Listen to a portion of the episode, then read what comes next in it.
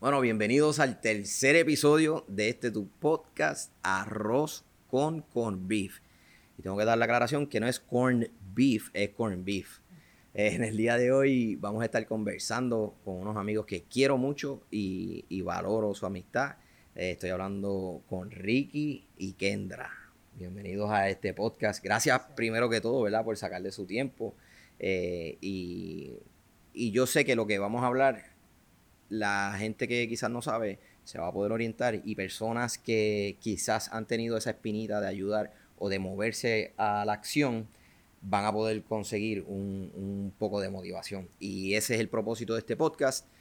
Este podcast se transmite a través de Spotify, Apple Podcasts y a través del canal de, de YouTube. Así que a todas esas personas que lo están conociendo hoy, los invito a que se suscriban para que reciban una notificación cada vez que subimos un contenido nuevo.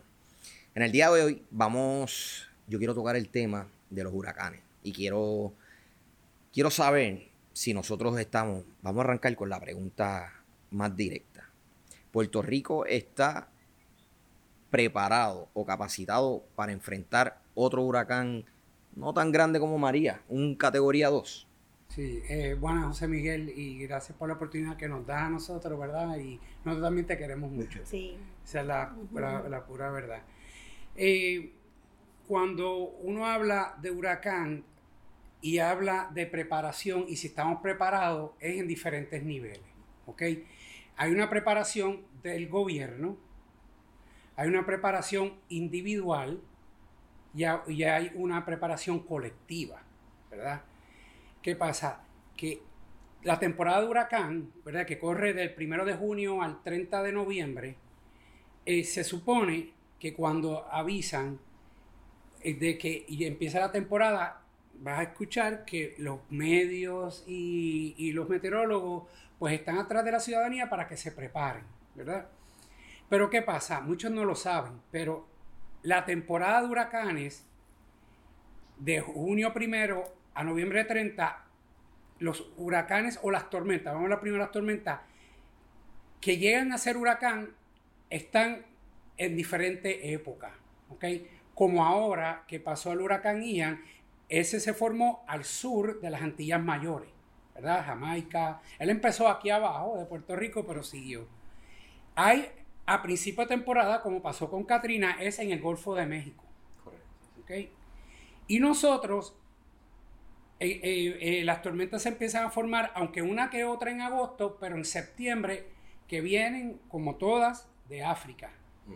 Entonces, ¿qué pasa? Que la temporada entonces, en realidad, cuando tú la vas a, ver, para Puerto Rico, la, el pico es septiembre. Mm. Es como septiembre 10 o 9 para Puerto Rico, aunque también lo ponen como el pico de la temporada a nivel o sea, del Atlántico, ¿verdad? Porque estamos hablando del Atlántico. El Pacífico tiene sus tormentas, el Atlántico tiene las suyas.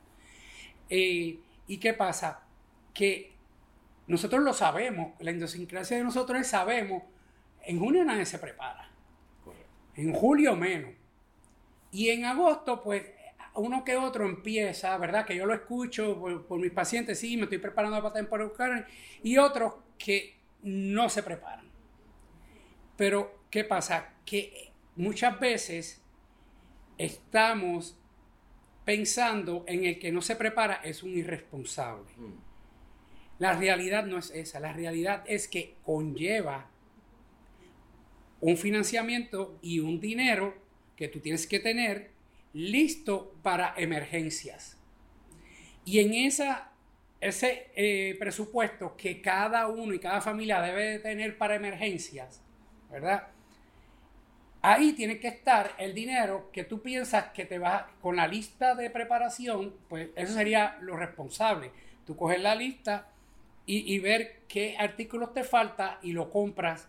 Si Puerto Rico no quiere prepararse en junio o julio, pero yo sí recomiendo después de agosto 15 ya tener eso. Pero ¿qué pasa? Que hay muchos que no tienen el, el dinero y no se pueden preparar.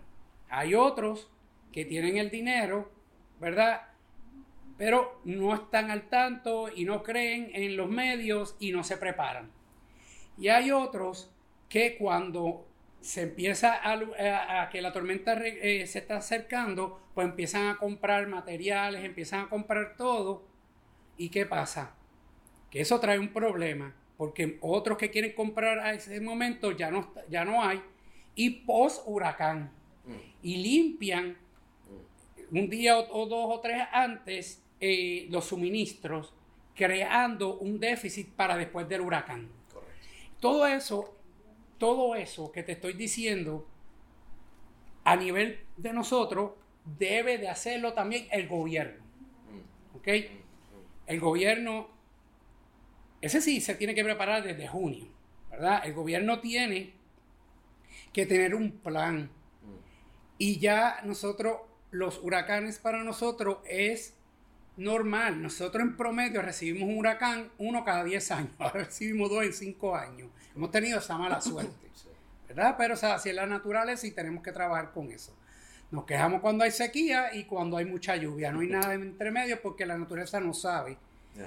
Y lo otro es que cuando hay el más calor que estamos sufriendo, los huracanes como bien habíamos hablado, tienen una vida propia y tienen también un efecto que, eh, de la naturaleza que para mí lo ha creado Dios y es coger en agosto, septiembre, en junio, bajar la temperatura del océano. Mm. ¿Ok? Mm. Cuando viene.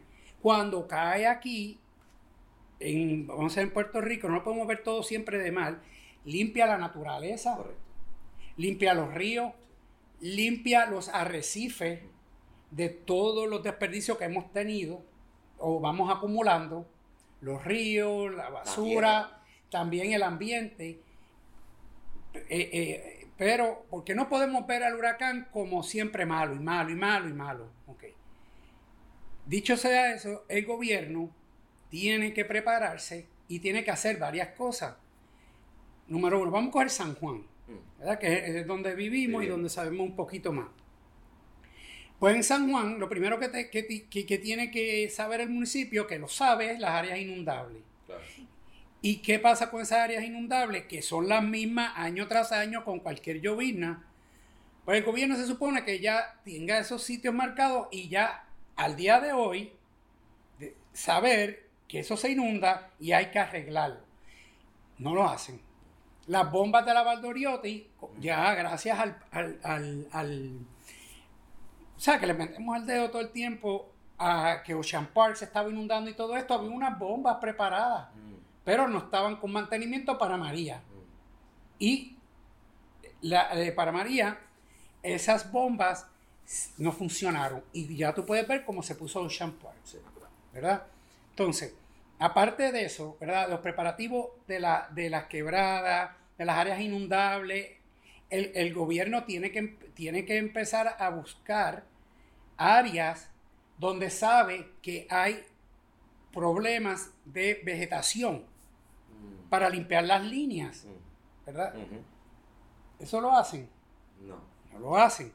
y, la, gente no lo hace en sus casas tampoco. O sea, nosotros, nosotros programamos aquí, la, nosotros tenemos bastante eh, sembrado en el patio y tenemos un árbol bastante grande y nosotros todos los años, todos los años se pone ese árbol y se baja, lo dejamos en tuco, lo dejamos, o sea, sin rama para la temporada de huracanes. Mm. Ya a esta fecha ya el árbol ha retollado y lo mantenemos bajo control. Porque yo no quiero un flamboyán, yo no quiero que aquí se vaya algo que sea por culpa de mi árbol, de mi casa. Eso es responsabilidad. Y eso es responsabilidad mía, correcto. Yo no puedo esperar que venga el gobierno a podar el árbol y las plantas de mi casa.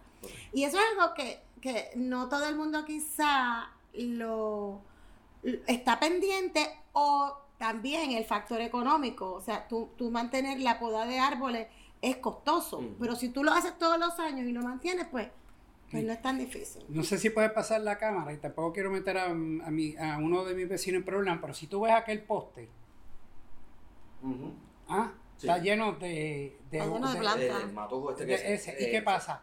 Que eso, si el vecino quiere, lo corta abajo. Claro, y muere. Y eso se, muere y se cae. ¿Lo han tratado? No. Parece que le gusta eso. Pero eso es en contra de la comunidad. Por eso te dije el bien colectivo, que eso iba, que te adelantaste, pero muy bien, que es el colectivo que ahí se vamos a trabajar ahora. ¿ok? Entonces, ¿qué pasa? El gobierno también tiene que tener, ¿verdad? Eh, aparte de lo de las inundaciones y del viento, de las líneas y demás, un plan que muchos municipios lo tienen de emergencia antes, durante y después de la tormenta. El plan antes de la tormenta es cuando ya se anuncia y que va a traer mucha agua, saber las zonas inundables y sacar a toda esa población de esa área, ¿verdad? Esto, aunque ya hay un sistema de nosotros de, de emergencia, Nino y los demás, esto debe ser una responsabilidad de cada uno de los alcaldes. Los alcaldes se conocen en los pueblos de arriba abajo. Mira, en, la emergencia ahora en Florida, cuando el mm. huracán fue, eh, yo tengo varias amigas que los niños están estudiando en Tampa. Eh, y el, yo empecé a escuchar y yo no, sabía de lo que hablaban. Eh, no, porque mi niña está en la zona 1. Ah, porque mi hija está en la zona 2. Y el Major, el, gobernador de, Florida, y el alcalde de, de Tampa estaban dando instrucciones por zonas. A la zona 1 le corresponde hacer X o Y, zona 2, zona 3, la zona 4 pendiente y así sucesivamente. No se forma un caos. El huracán cambió de trayectoria, finalmente no fue por Tampa y, y, cambió de ruta, pero Tampa estaba organizado, dividido por zonas y todo el mundo sabía lo que tenía que hacer. Y Fort Myers también, lo que pasa es que muchos no le hicieron caso por un error y por eso después podemos entrar a Puerto Rico, que lo podemos poner, la prensa mm. se concentró en Tampa. ¿Y qué pasa? Cuando la prensa, obviamente una ciudad importante, una ciudad grande, ¿verdad? Que, que, atrae la noticia, ¿verdad? La preparación. Y si viene el huracán y desbarata un Tampa, pues eso son noticias increíbles. Mm. ¿Qué pasa? Que se siguieron concentrando y a mí eso me levantó la bandera roja. Sí, y yo, me, yo les dije, un día antes yo lo escribí, mira, el huracán va y va a entrar en un punto entre Fort Myers y Tampa. Y yo lo puse y es catastrófico y vienen estas cosas. No sé, no piensen que porque siguen hablando de Tampa no viene para Fort Myers. Y eso era, eh, yo, estaba preocupado por eso mismo, porque qué pasa, que la gente eh, que no está pendiente, y hay muchos que no están pendientes, y también hay un grado de escolaridad y educación de la población también. Hay unos que son tercos, hay unos que no quieren moverse y no se van a mover. ¿Cuántas vidas se perdieron ahora? Ya son como casi 200 y la mayoría están, es por ahogamiento. Mm. Entonces, tú tienes eso de los alcaldes y tienes ese plan. ¿Qué pasa? Que ese plan lo tienen que activar ya cuando te dicen un aviso de tormenta tropical. ¿Ok? Ahí, cuando ya tú tienes un aviso de tormenta tropical, que ya viene, ya hoy en día los modelos están casi un 90% de, de, de, precisión. correcto, un 90%. Ya en Puerto Rico, cuando te envían aviso de tormenta tropical, pues ya todos estos alcaldes tienen que activar eh, estos, estos protocolos igual que el gobierno central. Entonces, ¿qué pasa? Que ese es antes. Pero ese antes conlleva para el gobierno desde junio. Y crear Ahora mismo, hoy en día, nada más que hay cuatro, hay ocho centros listos con los suministros de primera necesidad para por lo menos 10 días de la zona. ¿Qué pasa? Que bien utilizado, bien eh, llevado a los números por la población, se sabe qué se necesita y qué no se necesita. En San Juan hay áreas que no se, no se va a necesitar llevar suministros, mm. ¿ok? Pero hay áreas que hay que llevar. Aquí nosotros tenemos Barrio Obrero. Nosotros tenemos eh, La Gladiola. ¿ah? Nosotros tenemos Martín Peña. Piñones. Nosotros tenemos Piñones. Piñones para Luisa, pero, estamos en Caimito. Nosotros tenemos áreas donde hay personas en necesidad. El mismo Santurce. exacto. Y entonces, ¿qué pasa? Que tú tienes que tener preparados centros de acopios desde, desde junio, prepararlos, ¿ok? Hay fondos de FEMA, hay fondos federales, hay fondos también. Nosotros tenemos un fondo de emergencia que son 300 millones, si no me equivoco, porque esto ha cambiado con la Junta de Control Fiscal, que son 300 millones para emergencia, como tú y yo tenemos que tener ese fondo, que yo lo tengo y lo, y lo tenemos porque hemos pasado varias eh, para mis empleadas, para que no pierdan su, su, trabajo, para yo también poderme mantener por dos o tres meses en caso de emergencia. Y nos ha pasado, porque los últimos cinco años hemos pasado cuatro emergencias. Pues el gobierno tiene 300 millones. Pero ¿qué pasa? Acuérdate que entonces, después de María, por razones políticas, y volvemos de nuevo, aquí la política se mete, ¿qué pasa? Que encontraron uno, una agua que decomisó FEMA porque el agua estaba mala ¿verdad? Entonces lo hicieron, entonces después él, el, el ¿cómo se llama? El león, el, león, fiscalizador, encontró un almacén en Ponce que está, porque eran ocho almacenes, pero ¿qué pasa? Que el gobierno ahora, entiendo yo, y no, no, es mi opinión, ¿verdad? No es que esté pasando, han tenido, creo que miedo en preparar estos centros con antelación por miedo a la crítica o que falte algo. Pero mi mejor consejo al gobierno es que lo preparen en junio. Y venga un huracán o no, al final de noviembre, esos suministros no se van a perder. Hay necesidad en Puerto Rico que esos suministros... Y hay cosas que no expiran. hay cosas que no tienen fecha de expiración. Y esas tú las puedes aguantar para el año que viene. Lo que tiene fecha de expiración, aquí hay necesidad y hay mucha. Lo hemos visto desde el 2009. Nosotros consistentemente desde 2009 estamos saliendo a llevar ayuda sin emergencias, porque no ha habido emergencia todos los años y siempre hay necesidad. O sea que eso se puede regalar, eso se puede distribuir y lo que no expira pues se guarda para el siguiente año. Yo quería comentar, porque eso era una de las cosas que yo quería preguntarte, Ricky. Nosotros vemos lo del león fiscalizador, eso causa indignación. Yo sé que nosotros estamos atropellados, nuestras emociones, tú sabes, están ya a flor de piel. Sí, y, nos sentimos, tú sabes, hay un descontento en el pueblo. Pero tan reciente como en Fiona, eh, encontraron un almacén lleno de cisternas que supuestamente, esto, ¿verdad? Eh, lo malo de aquí es que yo no tengo la, la verdad. Pero supuestamente esas cisternas ya tenían una lista de personas donde se iban a entregar. Y pasó Fiona y yo te puedo Puedo poner una uña en un picador para no cortarme el dedo a que eso todavía no se ha entregado. ¿Qué es lo que pasa? ¿Por qué no se puede entregar? Y yo puedo entender que, por ejemplo, en las agencias federales tiene que estar todo bajo un orden. Y todo se tiene que hacer en ese orden para hacerse bien. Pero ¿qué es lo que está pasando? ¿Por qué seguimos encontrando el león y muchas otras personas que de casualidad se metieron, por ejemplo, en los archivos que encontró este mismo León en el municipio, que cogió el alcalde, el alcalde dijo, no, yo no sé quién era el alcalde. Esa, eh, eh, esa la contestación a tu inquietud y si puedo traer un poco de luz, es la organización del gobierno ahí que tiene que tener un administrador de esos centros de acopio con empleados y no lo tiene que tener el año completo lo puede tener de eh, junio primero a noviembre 30 y tener esos empleados. Volvemos, el gobierno tiene 300 millones anual para uso de emergencia, para prepararte. No, yo me imagino que también el, se pierde mucho tiempo en, en, la reunión de la organización, de la identificación, de, o sea, a diferencia de nosotros, que nosotros somos eh, a nivel micro, porque nosotros lo que hacemos es, mínimo, pero nosotros entre todos discutimos, esto es lo que vamos a hacer, vamos a hacer, lo hicimos. Escribimos, pedimos, eh, pedimos eh, donaciones, todo lo que llegó se fue y lo distribuimos. Nosotros no tenemos una jerarquía de permisos, de papeles, de firmas, de, eh, de reuniones, o sea, tenemos una operación sencilla, pero cuando tú lo llevas al gobierno, que hay y no es culpa tampoco, tanto es tampoco, porque cuando tú tienes unos fondos federales, ellos vienen ya con una burocracia incluida.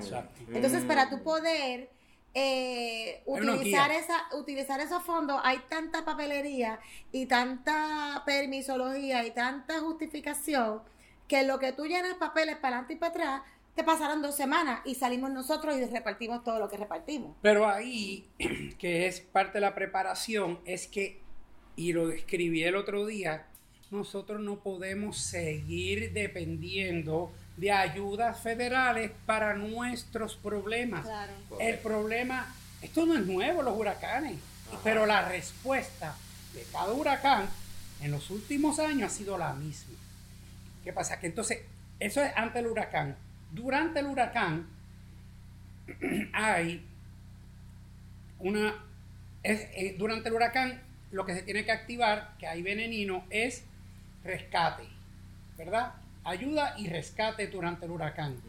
O la tormenta. ¿Qué pasa? Que hay, cuando hay una tormenta, los rescatistas y, los, los policías, los bomberos no pueden salir a la calle hasta que mucha gente tampoco lo sabe, hasta que los vientos bajen de 45 millas.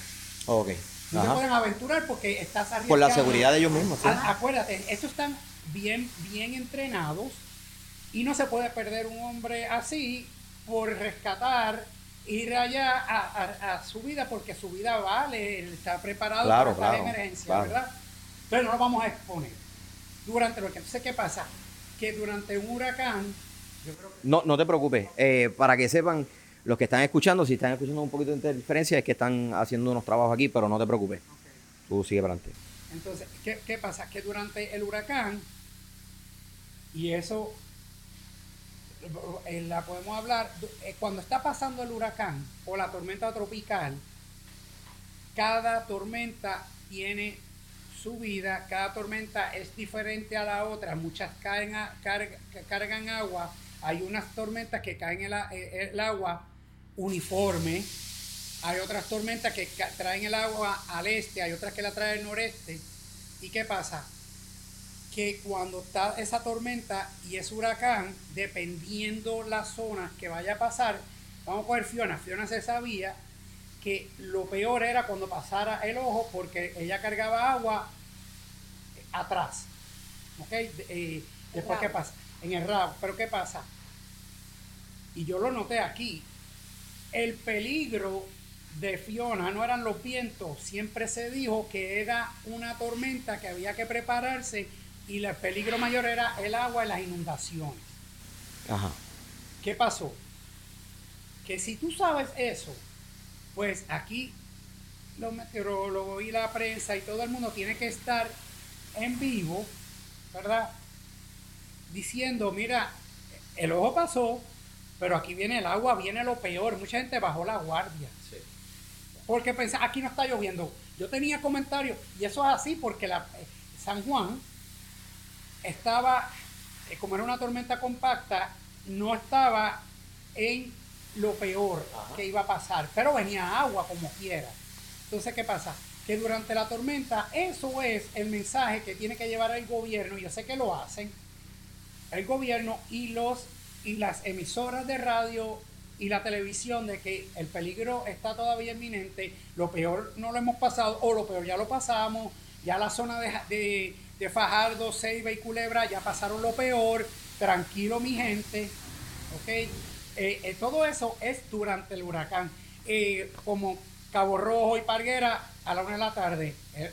miren, ustedes van a recibir lo peor de Fiona, se convirtió en huracán, va para ustedes y está a 8 millas. Prepárense. ¿Qué pasa? Que muchos no saben que el huracán, un huracán categoría 1, muchas veces los vientos huracanados no se expanden mucho del centro, puede ser de 5 millas, 3 millas. Fiona más o menos se calculó como entre 3 a 5 millas y Ian, y al ser de 4, categoría 4, se expandía a 50 millas. María igual. Y vivimos en una isla de 100. O sea que en Puerto Rico con María sabíamos lo que iba a pasar, que era catastrófico. Así que durante María lo que, lo que hay que hacer es que de verdad ahí no se puede hacer mucho, es esperar. ¿Y qué pasa? Esto lleva también a que te dicen que tienes que tener un radio AM. Correcto, yo tengo un FM de radio de batería. De los chiquitos. ¿Para qué es? Para, esto mismo que te estoy explicando, para saber dónde tú estás parado en la tormenta. Y la función del gobierno es anunciarte y decirte a ti todo el tiempo dónde está la tormenta y qué está pasando en tu zona. Porque no todas las zonas en una tormenta tropical, en una tormenta huracán, van a estar destruidas. Hay un área que se va a poner peor. Y cuando tú sabes eso, el área que está peor, durante el huracán, vamos a coger Fiona, ya sabíamos para allá, que había muchos que me estaban escribiendo y demás. Ricky, pero esto se siente como un huracán categoría 2, categoría 3. No, esto es categoría 1. Te queda como 5 horas más de lluvia, pero lo peor lo vas a pasar en media hora. Eso los meteorólogos lo saben. Y, dónde están los vientos huracanados? Por, por, por, todo lo que tenemos, ¿verdad? Con, con todos los satélites y con todos los adelantos que tenemos. Eso es durante el huracán. Pero ¿qué pasa? Que el gobierno, espero que, eso no lo sé, intrínsecamente no lo sé, ahí mismo durante el huracán en el centro de comando ya tienen que estar planeando búsqueda y rescate. Esa es la otra parte de, ahí. ¿Y qué pasa? Que ahí entonces pues es, eh, se activa el plan de emergencia y se empiezan a rescatar a las personas, que eso dura más o menos entre uno a dos días.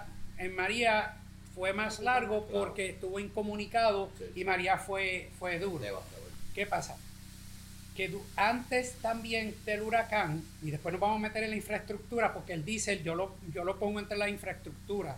Lo que pasa es que después del huracán, a las zonas que sufrieron más, ahí es que todos los recursos tienen que ir dirigidos.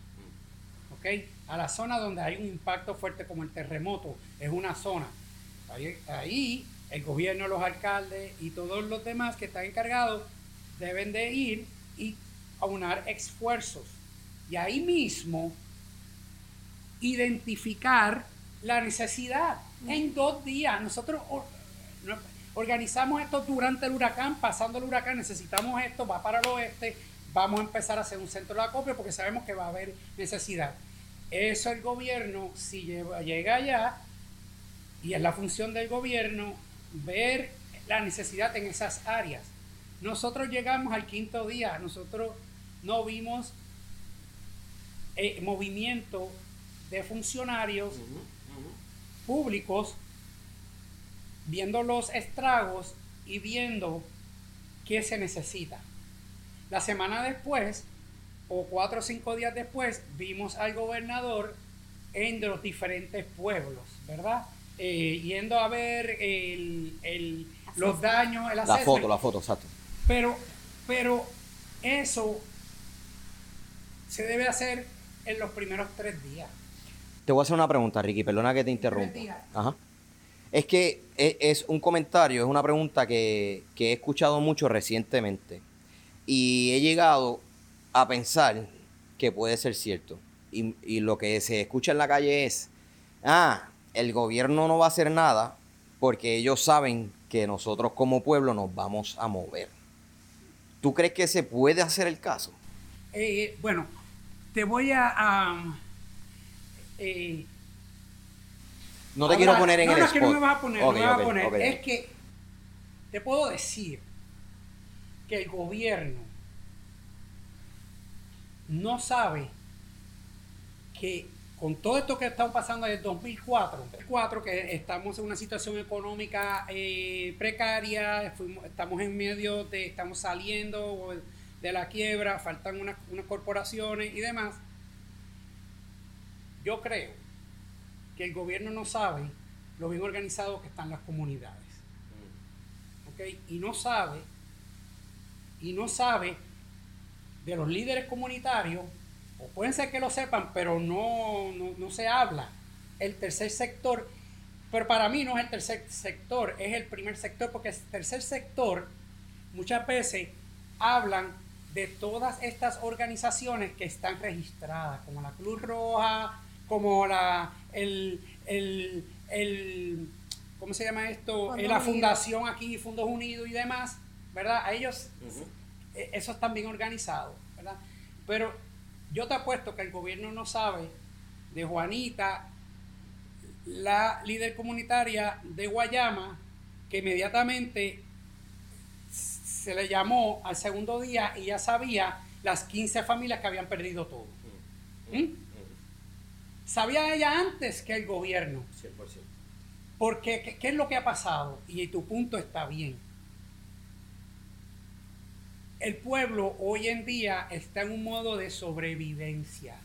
El pueblo, el pueblo de Puerto Rico está en un modo de sobrevivir.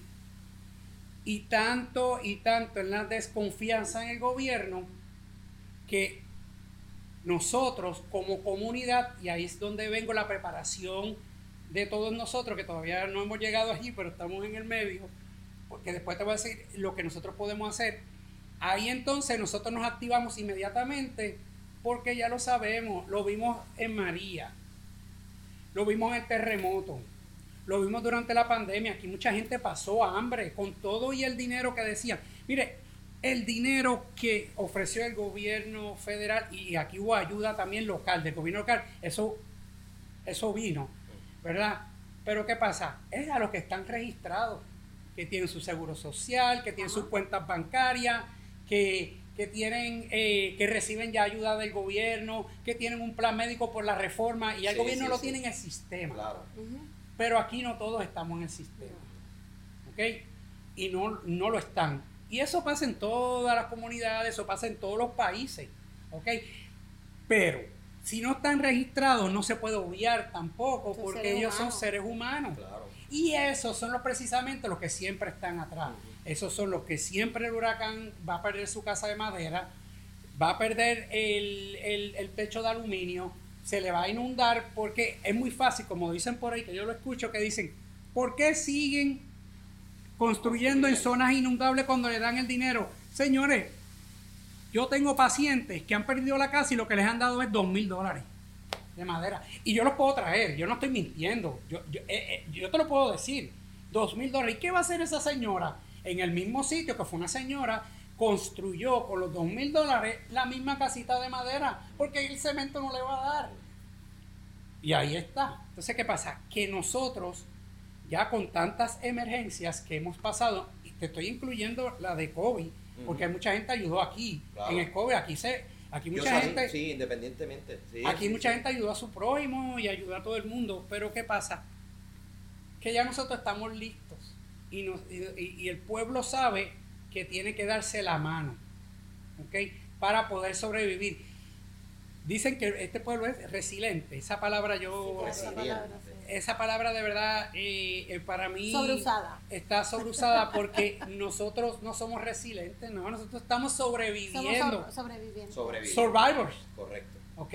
De todo esto, o sea, nosotros tuvimos tres meses sin, sin, sin, sin luz en María, no la buscamos, buscamos planta, yo no tenía planta eh, eléctrica en mi oficina tampoco, pues entonces pues hemos tenido que coger y nosotros tomar las mismas provisiones. Yo Pero creo que, Yo creo que también el huracán eh, María, al tú tener tantas, tantas eh, desastres corridos, y empezando con María, que fue un categoría 5, que era la primera vez que mm. la, lo vivíamos.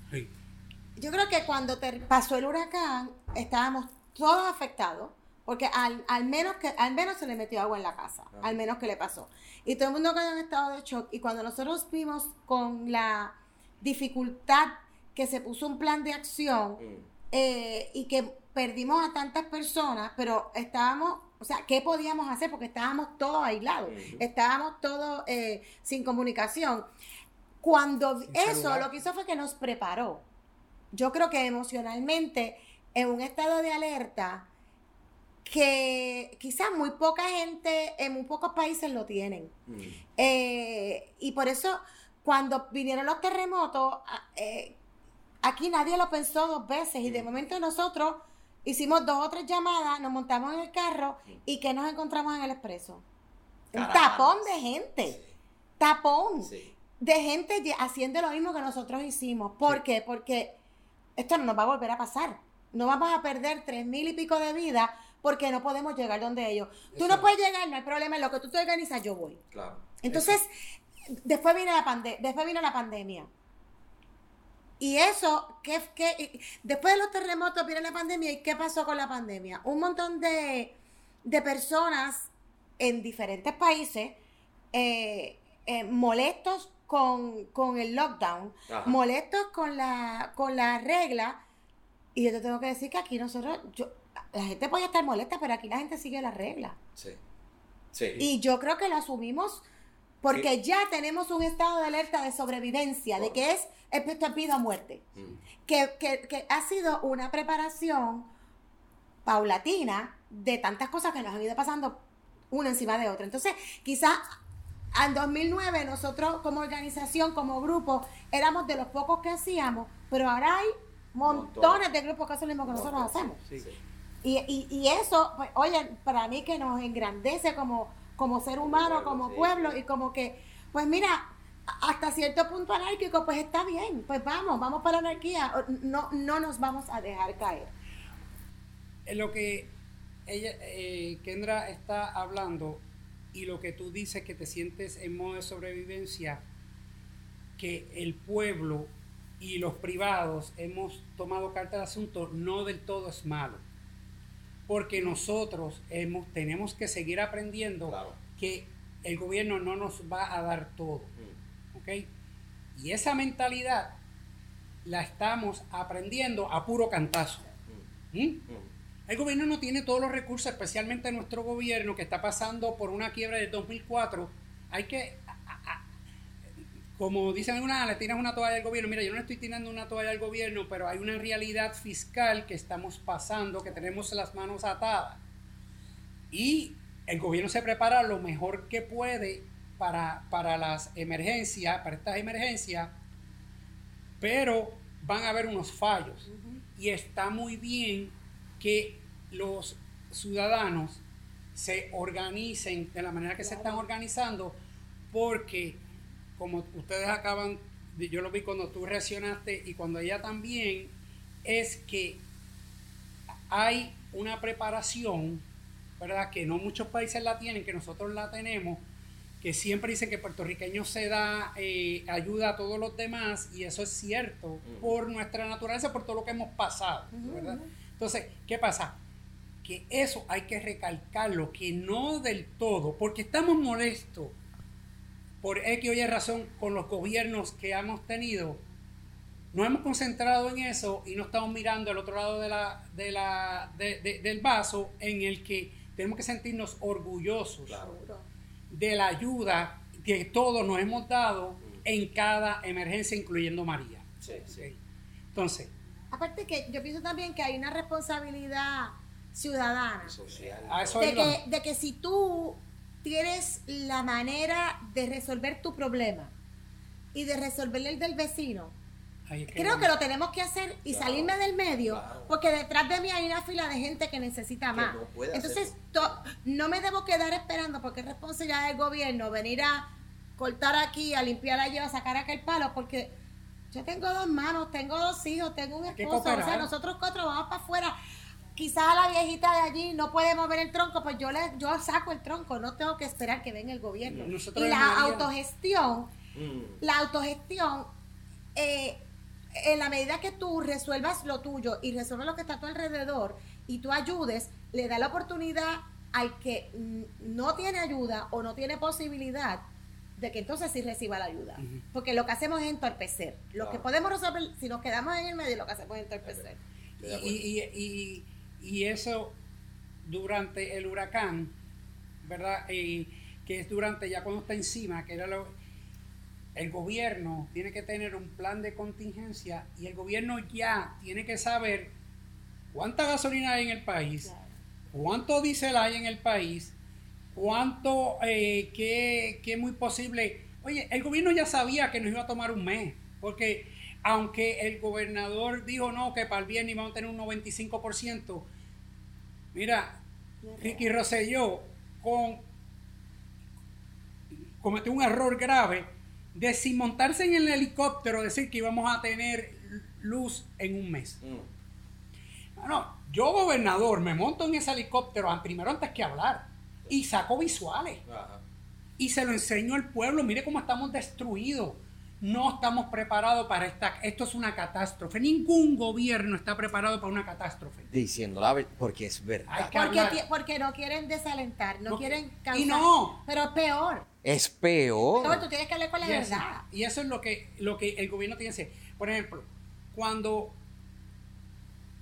De nuevo, gracias a Dios no hubo escasez de diésel y gasolina, pero estuvimos muy cerca. punto pero que pasa que ahí mismo, ahí mismo el, aunque puede ser del gobierno o pueden ser los distribuidores de diésel y gasolina, decir, mira, de verdad, tenemos para siete días, eh, aquí hay que, que, pedir inmediatamente hacer los arreglos para mandar a pedir la barcaza de diésel, para pedir la barcaza de gasolina. Los víveres no van a, faltar porque llegan toda la semana y hay muchos barcos ya que vienen en camino. Mm. O sea, que no puedan entrar dos días, pues, pero ellos van a estar afuera. Que en víveres y comida y eso no vamos a tener que hacer. Lo que sí vamos a tener que hacer, que la hemos tenido, es de gasolina y diésel. ¿Por qué? Porque cuando se va la energía, a hoy en día, que no lo tienen tampoco, es que la cantidad de plantas de gasolina y plantas de diésel que tenemos hoy, 15 de octubre, no compara a con lo que teníamos en María. Claro que no. ¿Y qué pasa? Que eso lo... Oye, si yo como ciudadano lo tengo identificado, yo, yo creo que en el gobierno hay bastantes personas inteligentes que tienen que decir, espérate, y yo espero que con la experiencia que tuvimos, si ese huracán llega a entrar por Fajardo y salir por Aguadilla, aquí no teníamos diésel, no íbamos a tener combustible, según, vuelvo y repito, según lo que yo pude leer en la prensa y según lo que yo vi. Puede ser que el gobierno sí lo tiene y la prensa tergiversó.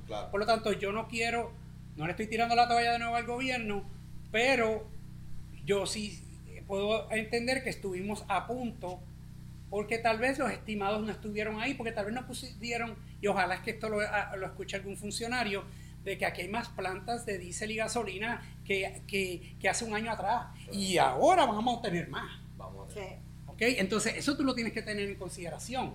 Entonces, también tienes que tener en consideración que cuando se ordena, como pasó en María, los puertos van a estar cerrados, especialmente donde vienen barcos y buques de gasolina y de diésel, porque miedo a que haya ahí un barco hundido y este barco se encalle y cause un problema en el eh, medio ambiente. O sea que hay otra responsabilidad que tal vez el pueblo no lo sabe, pero por eso también es que entonces tú tienes que estar preparado en la temporada de huracán y como hablamos en agosto y septiembre, en ver los suministros de gasolina cómo están. Tienes que Como dos semanas, en julio.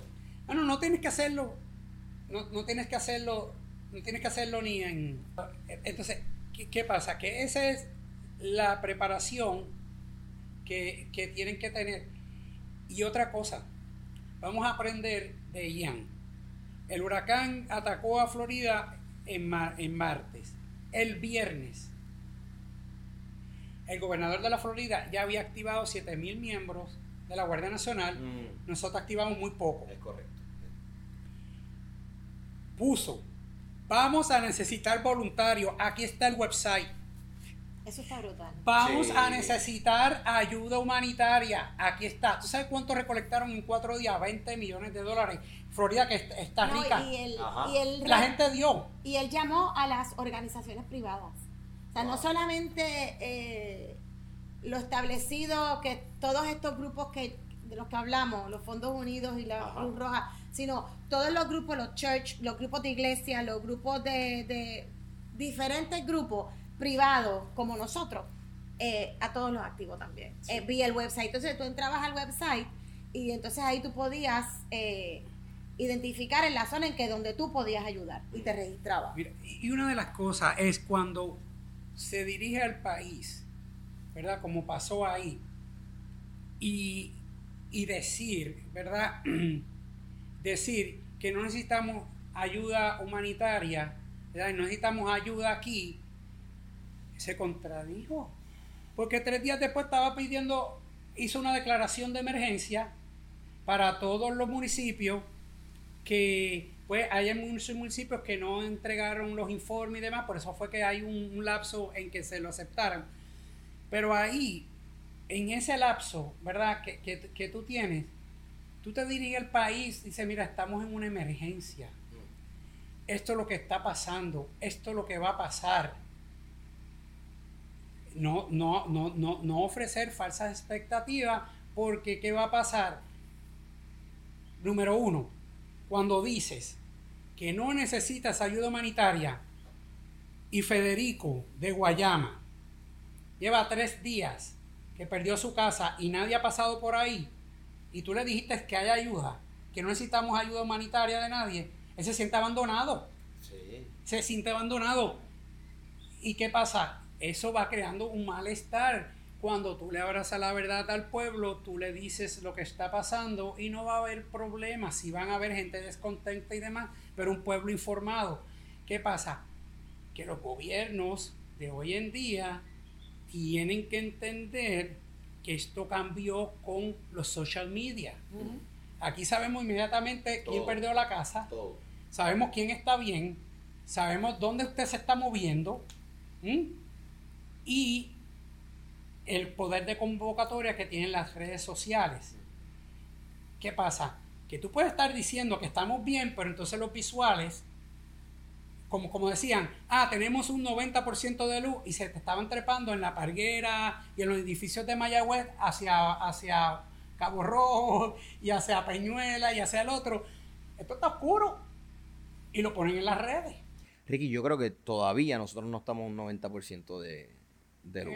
sí, eh, eh, mano, en, realidad no, no podemos decir si estamos un 90, un 99, porque en realidad todos los días hay fallos ¿verdad? eléctricos en muchos lugares. Pero que eso es lo, próximo que tenemos que hablar. ¿Qué pasa? Que la preparación del huracán, cuando nos adelantamos a eso, de la comunidad, el sentido de la comunidad también se tiene que preparar y cuando digo la comunidad es en cada sector y te, y te explico. Si dicen que el huracán va a ir por el sur, que hay una marejada que te va a dar de uno a tres pies, la misma comunidad sabe que esa se inunda. Vamos a ayudarte, vamos a sacarte. ¿Ah? Mm. Una autogestión. Mm. Vamos a hablar aquí. Aquí sabemos en esta organización que un ventolera nos tumba el sistema eléctrico. Por lo tanto, como comunidad tenemos que estar pendiente a que los palos estén recortados porque tenemos que minimizar el riesgo para no perder la luz. Y ahí, como dijo Kendra, si nosotros ponemos nuestro granito y aquí no hay que restablecer la luz, hay, hay, hay, hay hombres y mujeres que pueden ir a otra área y restablecer el tendido eléctrico. O sea, esto es bien complejo. Sí. Es complejo, pero no no imposible. Claro, bueno. Y no lo está imposible.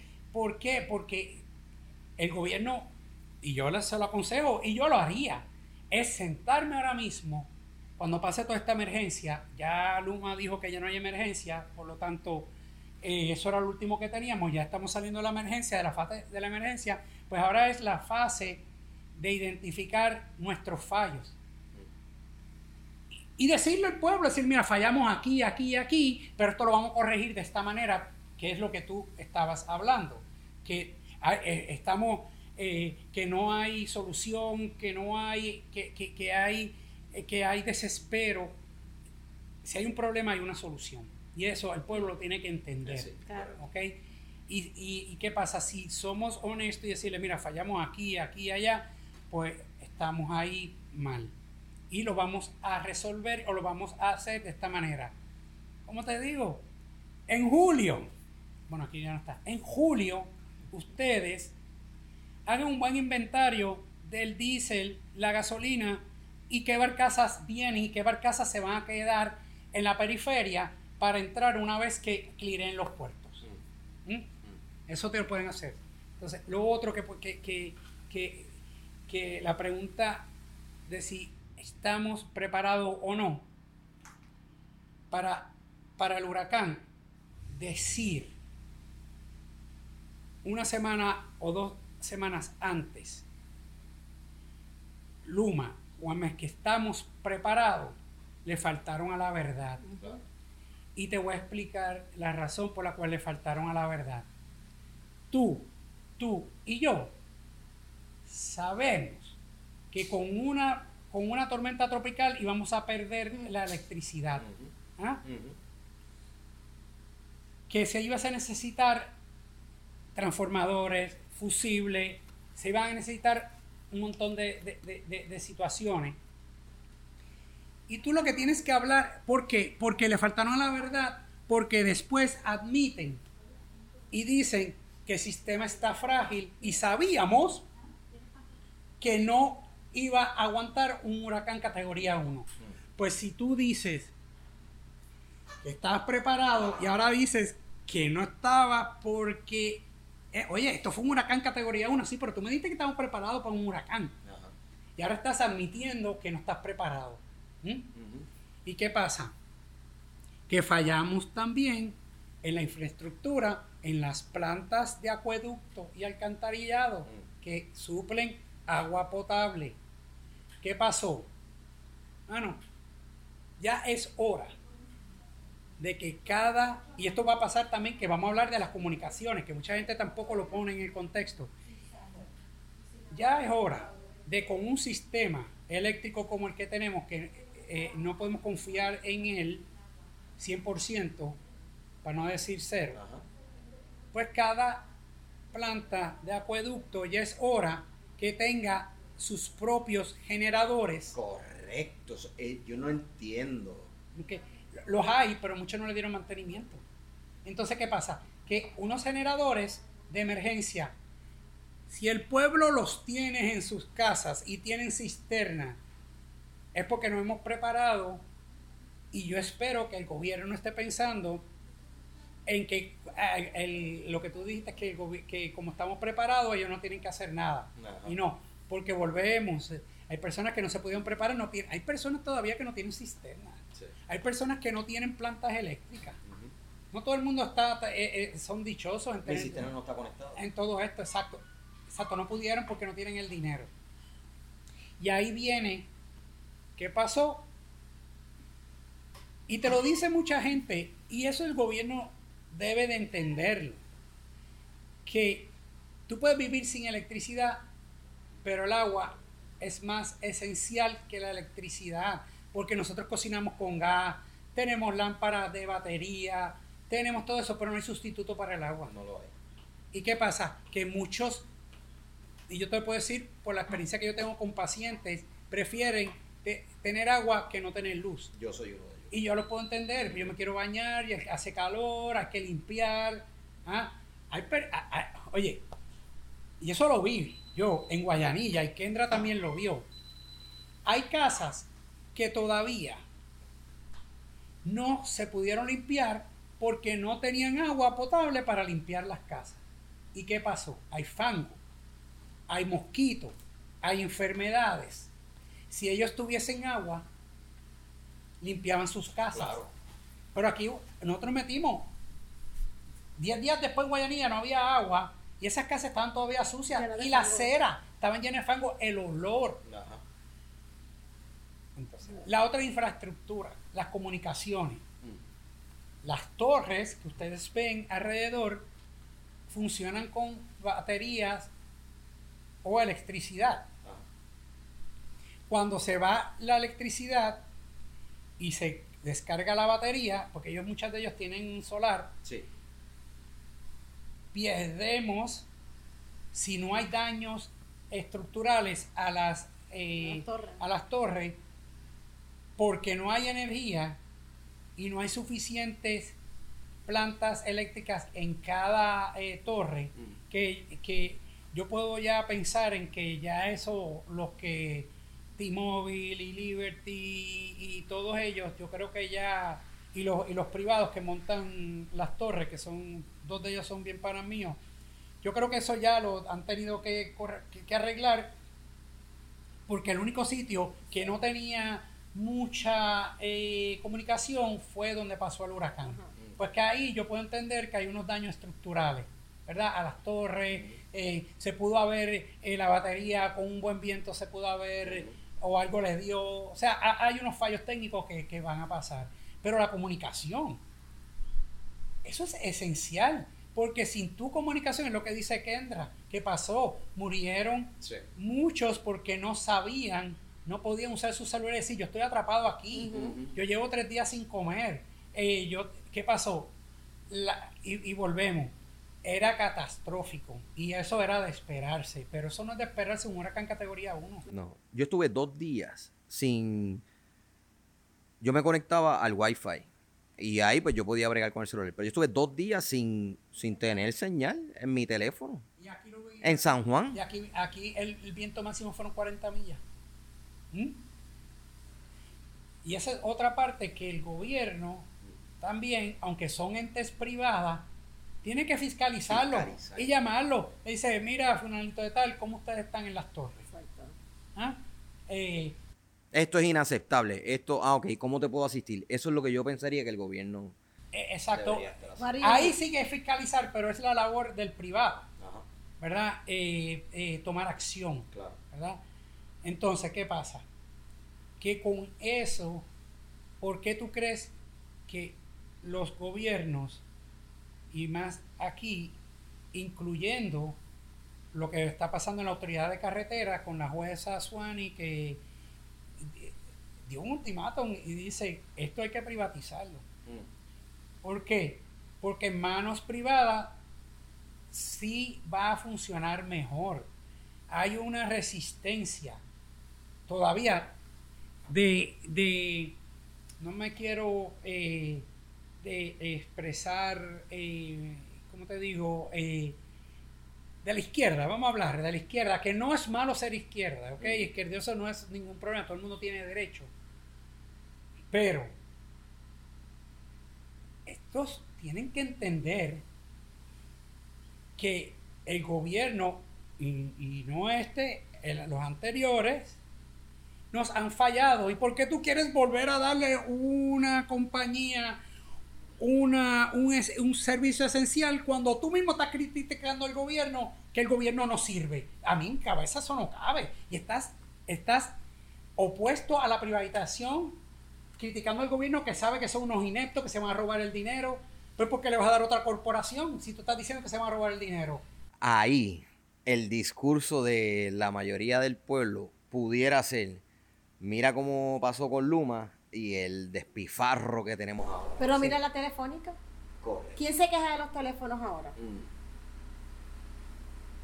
Nadie se queja de los teléfonos. Y, la, la, la, la, transición de la telefónica fue sangrienta. Sangrienta, yo me recuerdo. Fue sangrienta. Y aquí nadie se queja de los teléfonos. O sea, todo el mundo tiene, este no me resuelve, pues me voy con esta otra compañía que me ofrece esto, aquella me ofrece. ¿Y, y, y, y qué pasa? Que estaba, y este es otro tema, el pensamiento ¿ok? Aquí hay que acordarse cuando don Luis Muñoz Marín cogió el país, cuando se hizo la nueva constitución en 1952, el gobierno tuvo que tomar el toro por los cuernos y el gobierno entonces creó todas estas corporaciones porque los tenían que controlar, no había el capital, señores, no había el, medio que no fuera el gobierno para echar al país para adelante. Mm. Y entonces, ¿qué pasa? Eso fue en el 52, ahorita vamos a llevar 70 años. ¿No? Ya llevamos ya 70, años, ¿verdad? Ya 70 años. Pues lo que funcionó allá no necesariamente está funcionando ahora. era otro mundo. Era otro mundo. ¿Y qué pasa? que no solamente eso, ¿verdad? Aquello, estamos todos remando en el mismo bote, mm. ¿ok? Y se hablaba de que, ah, que los legisladores eran personas educadas, que, que Funanito de tal era un abogado, un doctor, un buen comerciante, un líder comunitario, eh, que estaba en el gobierno. Aquí había que trabajar todos unidos para echar al país para adelante y cuando tú trabajas con propósito de ayudar a los demás, que si es tu primer objetivo, no, no va a ser cómo te vas a lucrar del gobierno y vas a llenar tus arcas. Eso lo había y lo hay todavía, ¿verdad? Que hay ciertas manzanas que nos han eh, podrido, sí, pero la mayoría de los funcionarios públicos son honestos y es la, la mayoría. Ok, y eso hay, que llevarlo también, no podemos todo el tiempo, mira, hay funcionarios que son honestos, ok, a, esto. ¿Y qué pasa? Que me desvié un poco del tema por lo de, pero está junto con lo de la privatización. ¿Qué pasa? El aeropuerto. El aeropuerto es lo mejor que podemos comparar en la reacción de la emergencia. Privado. Nadie se está quejando del aeropuerto. El aeropuerto está limpio, los baños, los funcionarios, eh, la policía, el orden. Eh, tú lo ves, ¿ok? Tú llegas a Puerto Rico y, tú ves que está limpio, hay muchos que están todavía criticando, pero ok. Pero esos son otros 20 pesos, pero vamos a hablar de la emergencia. El aeropuerto se preparó y el aeropuerto dijo, mira, aquí no hay más vuelo después de esta hora, aquí hay que recoger, aquí hay que limpiar, aquí hay que tener todo listo para cuando pase el huracán empezar a recibir los primeros aviones de ayuda. Mm. Ellos tenían su plan de contingencia y lo llevaron a cabo a la perfección. En María, ¿qué pasó? El aeropuerto ya estaba a manos de los privadas, pero era muy reciente. Y María fue un desastre. La pista, muchos no lo saben, se inundó durante dos días. Y por eso se tuvo que utilizar en, algunos vuelos el aeropuerto de Aguadilla, porque no habían, tan, habían daño, pero no tanto como el área metropolitana pero el mayor problema que teníamos era, número uno, comunicación. ¿Mm? Número dos, teníamos problemas de la carretera, que se, eh, o sea, de, la pista que se inundó. Y el tercer problema que tenemos es que los aviones se llevan por señales. Eh, ellos toman una señal, por darte un ejemplo, el que va de, de Orlando tiene un beacon como una señal en las Bahamas que sabe que está bien ¿verdad? Aunque se está llevando por el GPS, que tiene ¿verdad? su manera de navegación, y hay unos cuantos en el, en el del continente era de Estados Unidos aquí, y qué pasa, María se llevó uno de ellos.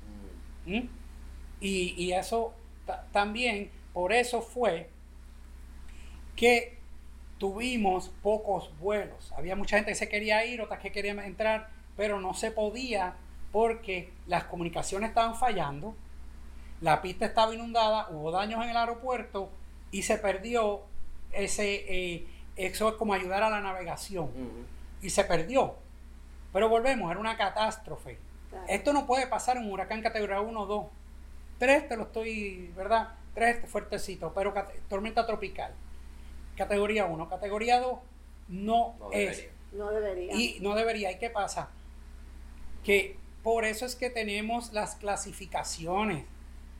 Tormenta tropical 1, 2, 3, 4 y 5. ¿Por qué? Porque sabes, y eso ya está escrito, de los daños que va a ocurrir en un categoría 1. Ya tú lo sabes, categoría 2, catastrófico, y tú, te, y tú te preparas de acuerdo.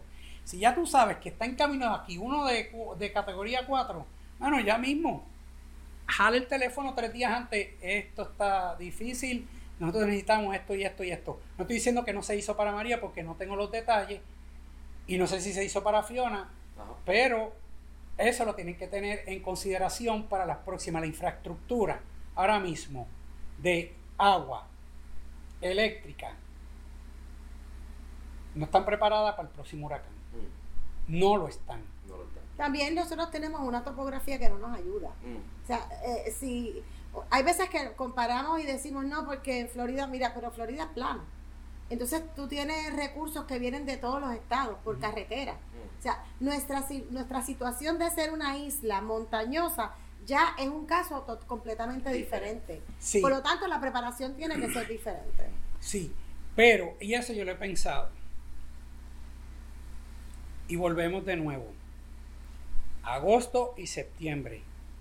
¿Qué te vale traer 20 troces más claro. de Estados Unidos y tenerlos aquí on call. Stand-by.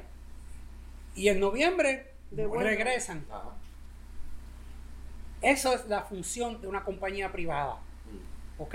Por eso es que se privatizó por muchas razones, pero una de esas razones es que el, sistema como estaba no estaba preparado. Y, hemos recibido a, ahora Luma con bombas y platillos queriendo pensar y yo también que, estaban, estaban preparados. Ellos dijeron que estaban preparados y tres días después dijeron no estábamos preparados porque nos dio un categoría 1. No Hello.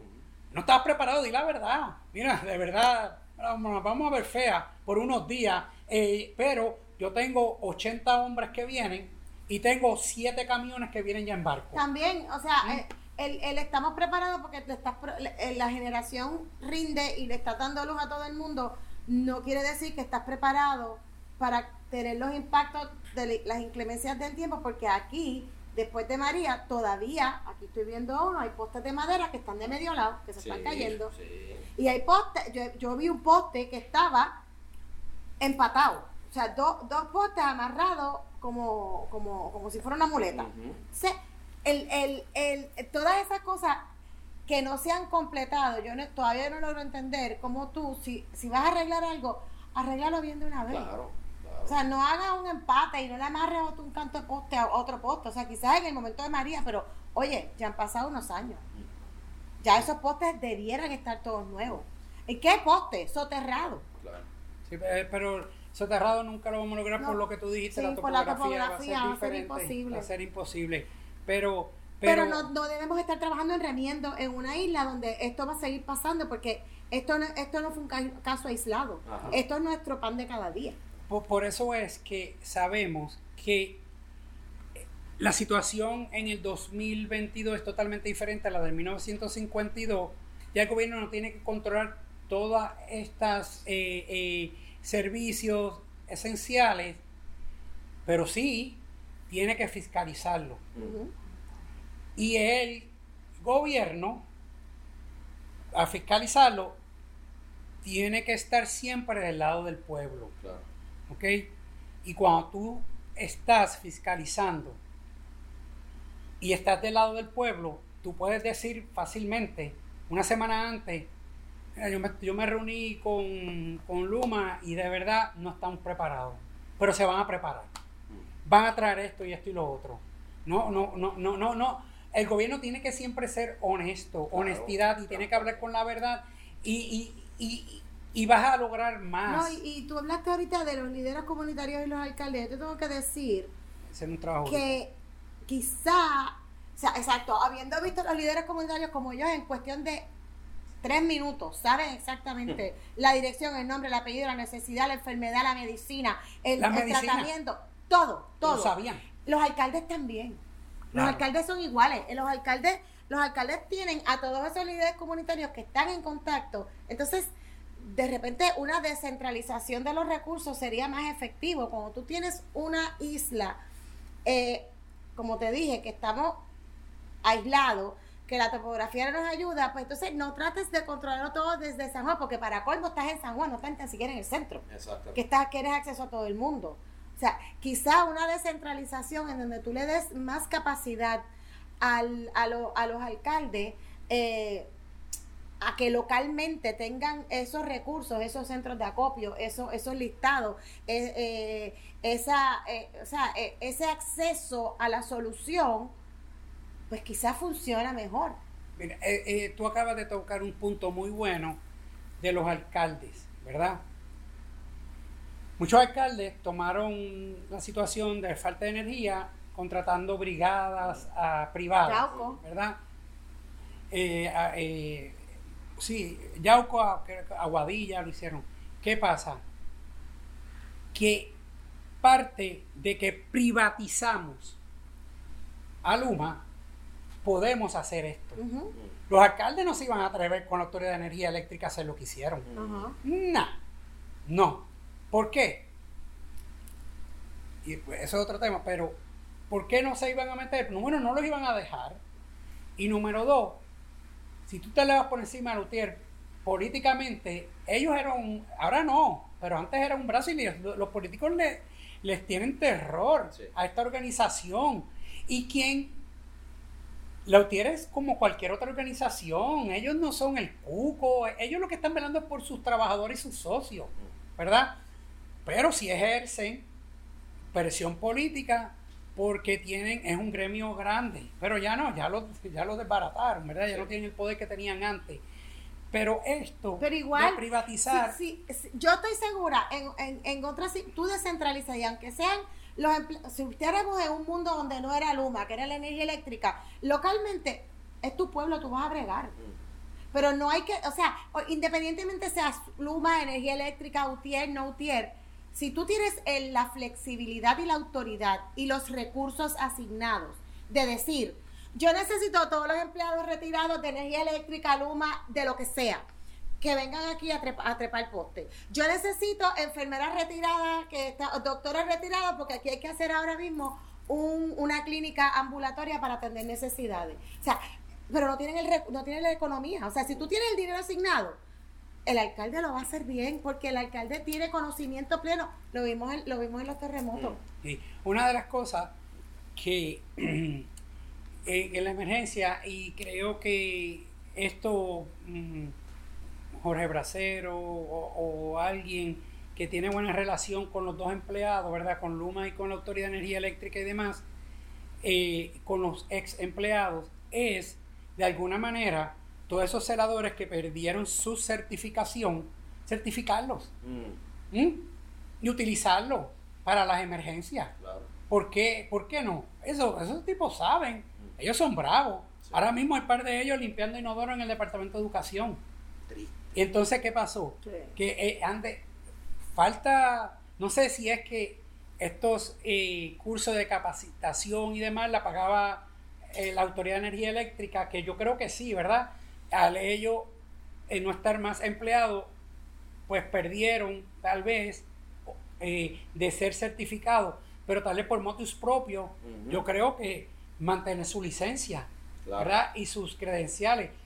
Si algo podemos aprender es esto, que los celadores que perdieron su, su trabajo, que están aptos todavía, están saludables, que puedan trabajar, que, no, que, reactiven sus, sus credenciales para este tipo de emergencia, porque se puede, de nuevo, los alcaldes, de nuevo, pueden contratar organizaciones como, como la que vivimos, pueden mm. contratarlo, mira, se cayó ese poste y esto y lo otro. Ellos se pueden unir. Ellos son first, responders igual. Tal vez ellos tienen ahí eh, un modo de restablecerse en un futuro, ¿verdad? De, retomar su trabajo, hacer una compañía independiente y eso es lo que trae la privatización. La privatización es expandir, ¿verdad? Y cuando tú expandes, pues tú traes competencia y cuando tú traes competencia te tienes que mejorar. Claro, claro, claro. Ricky, me quería, que, quiero detenerme en algo que para mí es bien importante. Eh, esto lo hablamos, eh, ¿verdad? En lo personal pero tú te has convertido en mi medio. Cada vez que ve anuncian una tormenta tropical, un aguacero, lo que sea, tú te has convertido en mi medio de noticias, o sea, del tiempo. Tú eres mi meteorólogo. pero, oye, es chiste, pero es, es, verdad. Es verdad. Ya yo no confío, ¿verdad? Por lo que he vivido. Y yo soy una persona que trato de ser lo más objetivo posible. Que lo que sale por mi boca no sea porque tú eres mi pana o porque. No, no. Es porque ya lo he vivido y llevamos muchos años, y no, no, voy a, no voy a mencionar ningún nombre de ningún meteorólogo, pero hemos tenido muchos meteorólogos que dicen este fin de semana va a estar soleado para el área metropolitana o para el área oeste de Puerto Rico. Y ese fin de semana se, inundó. Entonces, ¿por qué te has convertido en, en mi meteorólogo? Porque lo he podido ver que cuando tú vas a hablar, a decir, mi gente, eh, esto tiene potencial para venir por X lado o X lado. Este, la mayoría de las veces, no, me atrevo a decirte un 99% de las veces, pero un porcentaje bien alto de las veces has estado en lo correcto. Y, y, me propuse, antes de empezar este podcast, a no utilizar lo que la gente normalmente utiliza, que es, ah, la pegó. Porque la pegó te estoy quitando todo el mérito que, te mereces, pero acertaste. Y tú siempre hablas de los, de los, eh, eh, no, no, no, no, no, tú hablas de, del modelo europeo, que es el espagueti, ¿no? Bueno, es parte de... Es parte de.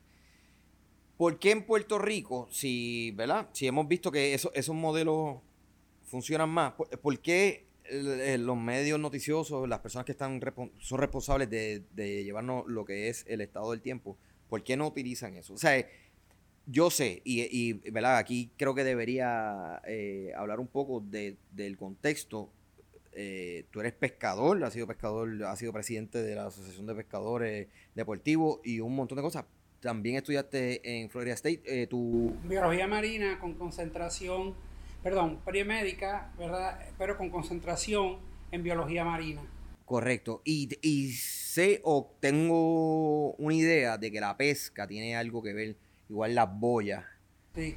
Eh, bueno, a tu pregunta, el, todos los meteorólogos tienen acceso a todos estos instrumentos. Los meteorólogos también tienen el Centro Nacional de Huracanes, que, que están en Miami, y ellos cada año han mejorado. Cada año están, en lo, están eh, haciendo unos pronósticos que se están dando. ¿Ok? ¿Qué pasa? Que los hay que entender también, ¿verdad? Que muchas veces los meteorólogos, y cuando viene una tormenta, no tienen, eh, días antes, no tienen el espacio para hablar de que va a venir por aquí, va a venir por allá, eh, los vientos se expanden tanto así. Sí lo dicen, pero en su espacio. Cuando está atacando al huracán, es que están en vivo. Y que la, y, eso está bien también porque te están diciendo por dónde va el huracán y todo. O sea, eso está bien. Pero el editorial, la línea editorial de cada emisora de televisión, de radio, tiene una línea editorial. Y muchas veces, ¿verdad?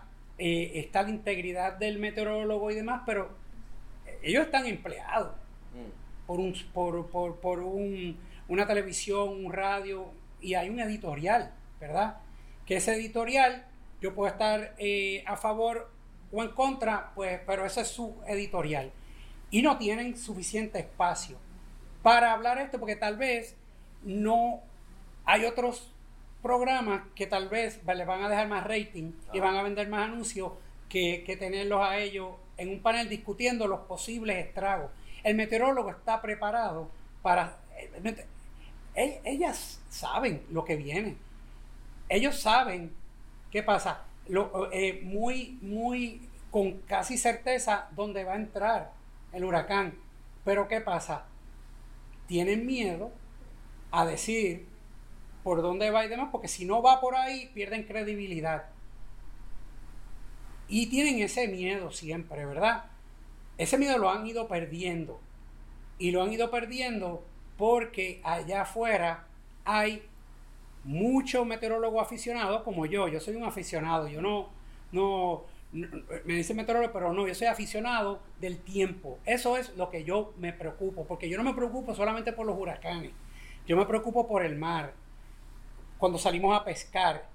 Yo, me preocupo por el, por el tiempo, porque es mi vida y la vida de, los que están conmigo en el bote. Y entonces, pues, eh, las corrientes marinas, eh, cómo viene el, viento, para dónde va la corriente, eh, si va a llover, si no va a llover el viento. Mira, el viento va a estar soplando en 20 nudos, de verdad, yo, ¿por qué voy a pescar en olas de 4 a 6 pies? ¿Ah? ¿Para qué? ¿Para arriesgarme o mañana puedo, puedo estar ahí, pero el lunes no puedo trabajar porque estoy todo molido, ¿me entiendes? Entonces, eso yo lo utilizo.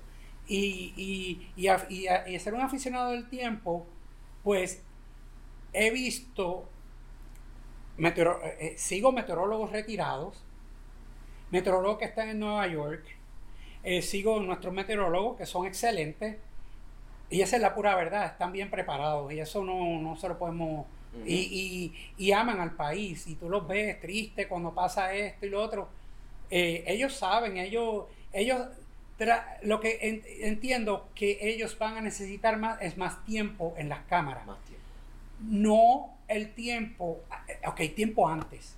Correcto. Como una semana antes, ya, ya casi cinco días antes. Ya tú sabes. Ya ellos, ya ellos tienen una buena idea de dónde va a pasar y ellos, pues, eh, no que no lo hacen, sí lo hacen. Lo hacen pero en las redes. Lo, hacen, pero pueden hacer más hincapié. Pero estamos, estamos pegados el, el eh, ¿cómo es? Eh, el día del huracán cuando viene, estamos todos pegados y ellos están en televisión y están 24 horas, como uno de ellos, uno de los Anchorman, estuvo como 24 horas y demás. Pero, ok, están anunciando, están, pero ya el, fenómeno está encima. ¿Qué mm. pueden hacer para prepararse? Bueno, lo, hacen, lo hacen por las redes, pero no todo el mundo tiene acceso a las redes. O sea, no todo el mundo sabe como, o sea, hay muchos viejitos y mucha gente mayor que no está en Instagram, en Facebook, en, YouTube, en todo esto. Pero los meteorólogos sí están haciendo ese trabajo de ese modo previo y porque lo que cuentan en la televisión son unos minutos, un segmento, o sea, y no da el tiempo, en verdad. Mira, para tú leerte, ok, los reportes del Centro Nacional de Huracanes que emiten eh, cuando, cuando está la tormenta, ya se formó, emiten a las 5, un intermedio a las 8, un oficial a las 11, otro intermedio a las 2, un oficial a las 5, otro intermedio a las 8 y el de las 11 de la noche. Ellos ponen 6 discusiones diferentes. Eso a mí nada más que me toma a mí hora y media, dos horas entenderlo en cada boletín. Y ellos tienen que entenderlo, tienen que interpretarlo ¿verdad? Porque ellos te dicen la probabilidad de viento que va a haber en San Juan. Te va a decir la cantidad de lluvia que va a haber en San Juan. Te va a decir la lluvia, cuánto está, va a caer la, marejada ciclónica. El viento va a cambiar eh, después, el agua está en este cuadrante. los, los vientos huracanados se expanden a 25 millas de su centro y el centro mide 10 millas. Todo esto que te estoy diciendo está ahí. Y a mí me toma hora y media, dos horas. O sea, yo estoy de 5 a 7 de la mañana ahí pegado leyendo para poder hacer un reporte a las 7 de la mañana. Y el de las 8, que es intermedio, es solamente un escrito, pero es un compendio y puede validar lo que vi a las 5 de la mañana. Mm. Y entonces tú sigues, hoy en día tenemos la habilidad y lo mejor que tenemos radares en vivo. Y esos radares en vivo son excelentes y hay meteorólogos que en vivo ahí mismo en, las redes sociales te están explicando los posibles daños y lo que va a pasar y demás. O sea, eh, yo entiendo que aquí hay que perder el miedo de decir dónde va a entrar, ¿verdad? Eh, o eh, tener el miedo de de verdad decir, mira, esto es categoría 1, los vientos son tantos, vamos a, a recibir esto, esto es peligroso en esta área. Ellos lo hacen, pero yo entiendo que tienen que tener más tiempo previo al huracán, previo para poder comunicar y ser efectivo en el mensaje. ¿Por qué? ¿Por qué tú crees que han salido todos estos aficionados del tiempo? ¿Mm? Una necesidad. Básicamente, de estar ahí pegados, ¿me entiendes? Y la gente, las personas quieren estar bien informados. Hoy en día, todo el mundo quiere estar bien informado.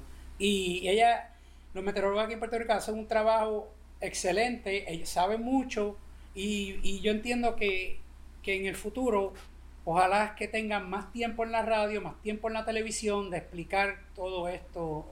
Y no meramente como en junio, eh, la temporada de huracán empieza, necesitamos estos suministros, eh, estamos en el pico de la temporada. Eh, hay, hay, otras funciones de los meteorólogos en, también que pueden hacer, ayudar también a prepararse a la ciudadanía como el gobierno. Tremendo, Ricky. Yo creo que esto ha sido una conversación súper súper constructiva. Eh, muchas de las cosas que has dicho, no. El, el, ¿verdad? La persona común, quizás de mi edad, quizás un poco más joven, no sabe. El propósito de este podcast, ¿verdad? Es tratar de que este contenido se quede y que tengamos herramientas de soluciones. Y bien, tú has dicho algunas, me gustaría que, que compartas quizás las, cinco cosas que nosotros debemos tener presente cada vez que se anuncia un presente como, como ciudadano, este, cada vez que, se anuncia un huracán para estar preparado.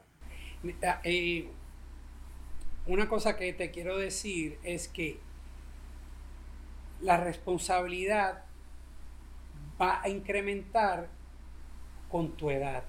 Mm. Cuando tú eres responsable, en mi caso, de tener unos padres envejecientes, mi suegra envejeciente, tengo a mi esposa, tengo a mi enfermera, a mi secretaria y tengo a mis hijos y mis familiares y mis amigos, pues la responsabilidad es mayor y uno en la madurez vas a ir atendiendo a cosas que antes tú no atendías.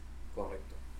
Porque tú eres con tu hijo, ¿verdad? Y tal vez eh, eh, hay personas que no tienen otros familiares, ¿verdad? Y se preocupan solamente por, ello, por circunstancias, ¿verdad? Entonces tu responsabilidad es menor y tal vez no le haces caso, ¿verdad? Pero cuando uno tiene una responsabilidad mayor, pues tú sí vas a prestar atención a cosas que antes no prestabas atención, como estos de los huracanes, porque la responsabilidad tuya es diferente a la mía, ¿verdad? Yo tengo también eh, mi, mi, oficina que velar y también por el bienestar de mis empleadas, mm. ¿verdad? Y de mis padres y, y de mis hijos y de mi suegra y de que mi casa esté bien, para entonces yo poder hacer mi función de poder ayudar a los demás. Y eso lo, se va con la madurez y la obteniendo responsabilidad en la vida, a medida que vas pasando cada etapa de tu vida, te va a cambiar. Como al punto cuando yo tenga 70, 75 años, yo espero que mi hijo vele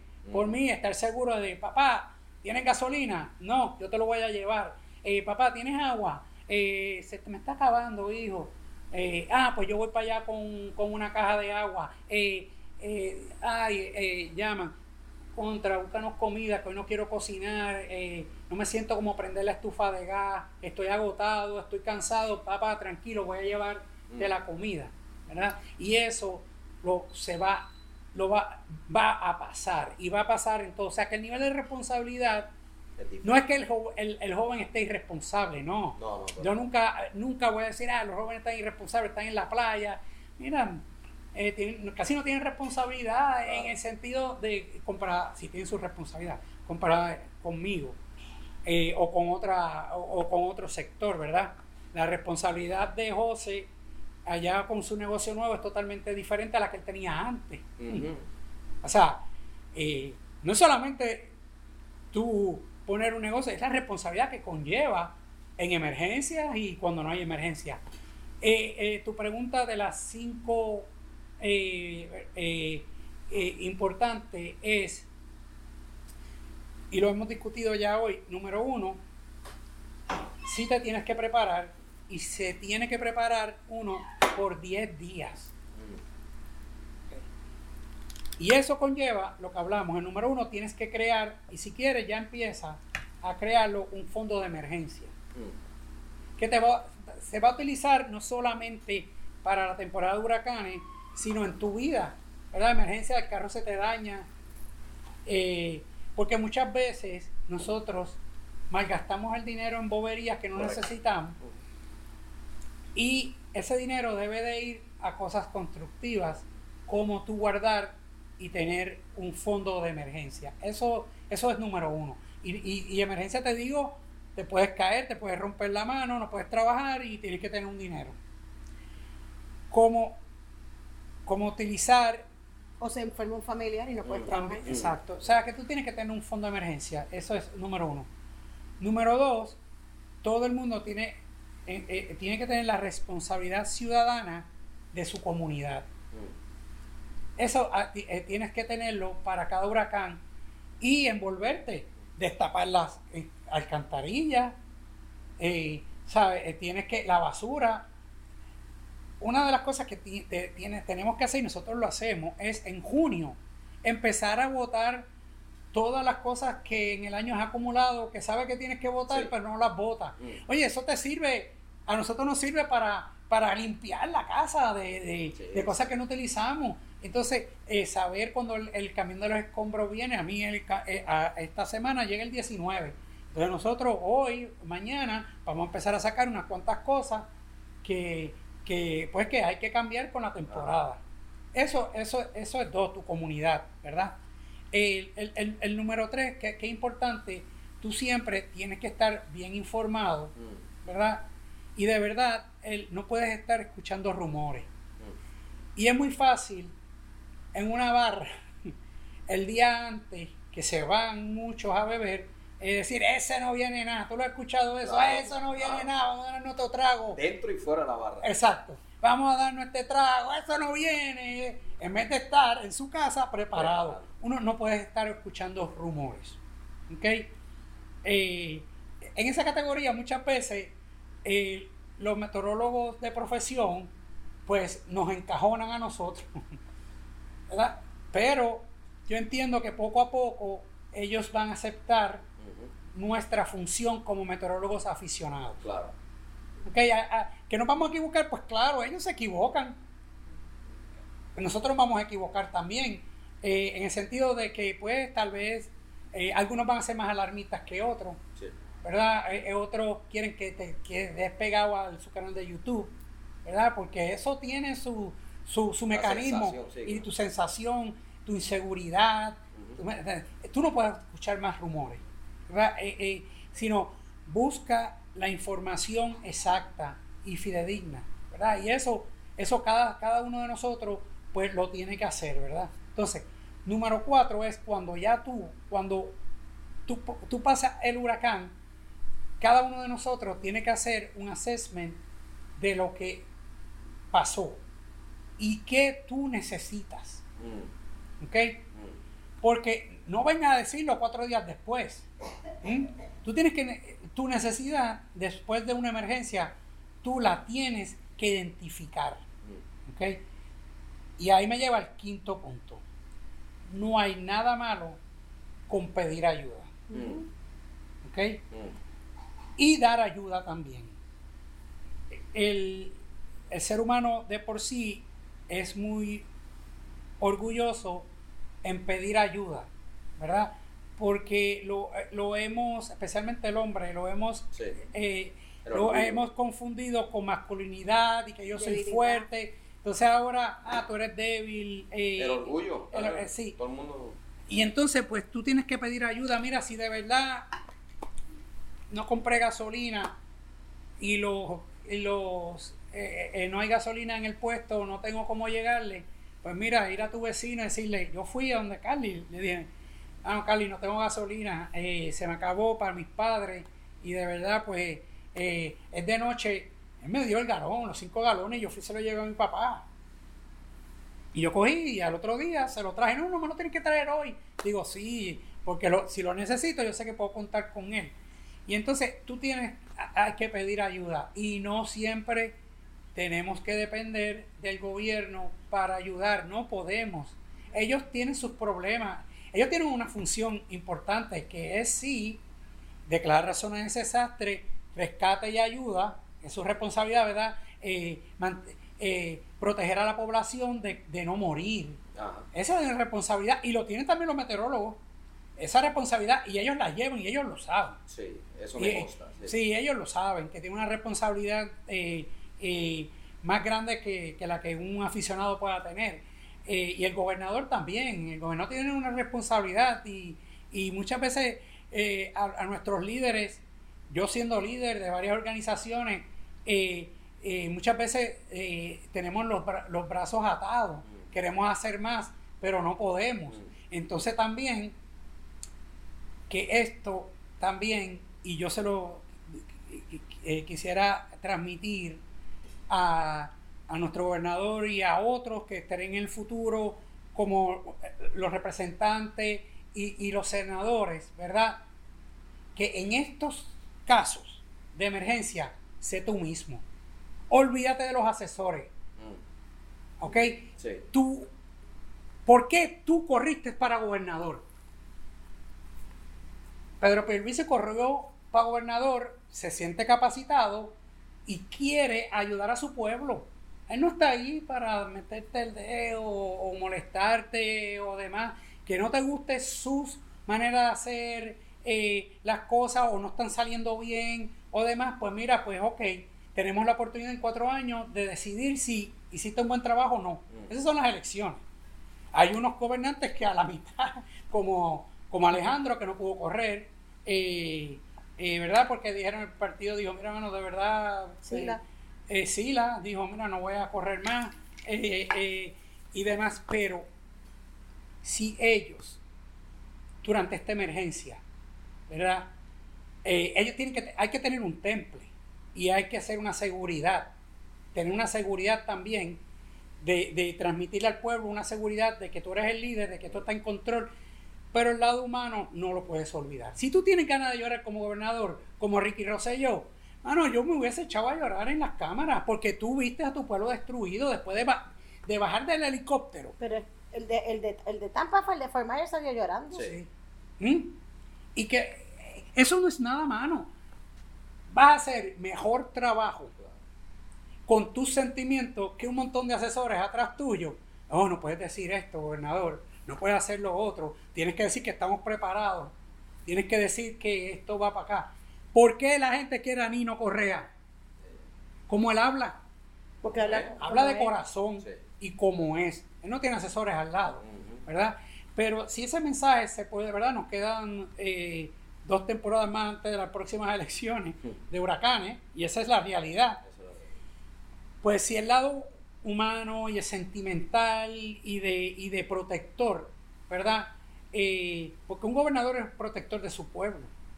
Esa es una de sus funciones, protegerlo. Eh, sale como, él es padre, él es abuelo, todos en el gobierno tienen su familia. Mira, eso mismo, esa protección, llévala a la ciudadanía y tú vas a ser un mejor gobernador. Y, y hablar de corazón. Y en las emergencias, tú hablas de corazón y cada emergencia bien utilizada, sacamos provecho.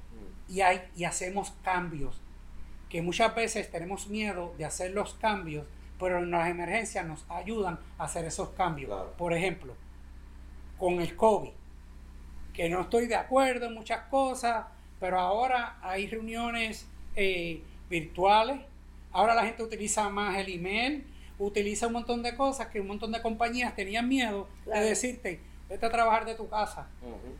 Porque ese, empleado iba a decir, diablo, este, me están votando. ¿Ah? o la desconfianza de que no vas a rendir. La desconfianza de que no vas a rendir porque estás en tu casa. Y entonces, ¿qué pasó? Que eso lo adoptamos. lo están llevando a un punto que, que Kendra y, y, yo estamos frustrados muchas veces. Muchas veces no hablamos ni con un ser humano en el otro lado del teléfono. Todo es automatizado y todo es por email. Y entonces, yo estoy, yo estoy haciendo una cosa que tengo que hacer para mi práctica, que mi esposa está trabajándolo. ¿Ok? Cuando nos envía un email, la que nos está enviando el email no pone su teléfono, ni cómo yo poder comunicarme con ella. Nosotros tuvimos que llamar a Estados Unidos para que me conectaran aquí y ellos están a cinco millas de mi oficina. El local, pero la persona que, el local donde están las, cuestiones, pero la persona asignada que me va a atender está en Colombia. Entonces tú dices, ok, estoy, como estamos hoy día, Digo, ¿y esto es una llamada de fraude? ¿Contesto esta llamada? Yo no contesto esta llamada. Yo no la contesté. Cuatro llamadas y yo escribiendo a la mujer, llámame, llámame. Pero si ella me dice, este es mi número de teléfono, o sea, pues, pues pero abajo. Ah, pues no es fraude. abajo, abajo de ella pone su número de teléfono y entonces, pues, pues, eh, pues hacemos. Y como te digo, en cada emergencia expone debilidades, ¿verdad? ¿Y qué pasa? Muchas veces yo utilizo metáforas que pues que mucha gente pues, pues o no la, no la pueden entender y pues tengo que tener mucho cuidado en el futuro de mis metáforas. Pero es lo mismo que un bateador ahora mismo en la serie de, de, playoff. ¿ah? los bateadores o los pitchers, eh, ellos ven sus debilidades y van detrás de lo que vemos, ajustar su bate, su swing, su movimiento, el pitcher, tengo que buscar otro picheo, tengo que hacer estos ajustes, ¿ok? Y, ese ajuste viene cuando las debilidades afloran. ¿Mm? Cada emergencia expone unas debilidades en el país que bien utilizada lo podemos hacer de provecho para hacer una mejor sociedad y un mejor país. A mí el pueblo no me preocupa. El pueblo está organizado. podemos hacer esto mismo. todos los fines de semana con un líder comunitario diferente y lo vamos a encontrar y van a estar dispuestos a hablar. Y van a estar dispuestos a sus necesidades. ¿Qué pasa? Que los partidos políticos, vamos a entrar en ellos dependen y ellos están muy organizados de sus líderes de barrios. Hay líderes de barrio, hay líderes en cada, en cada corporación. Creo que la alerta tal, eh, los unionados del Departamento de Educación Estadista o el Estado Librista, eh, la Asociación de Alcaldes versus la Federación. Yo tumbaría asociación y federación de una vez, somos alcaldes. Son alcaldes todos. Mm. ¿Por qué identificarlos? Ya cuando a ti te eligen un alcalde, y ellos son muy buenos en eso, ellos se olvidan de líneas partidistas.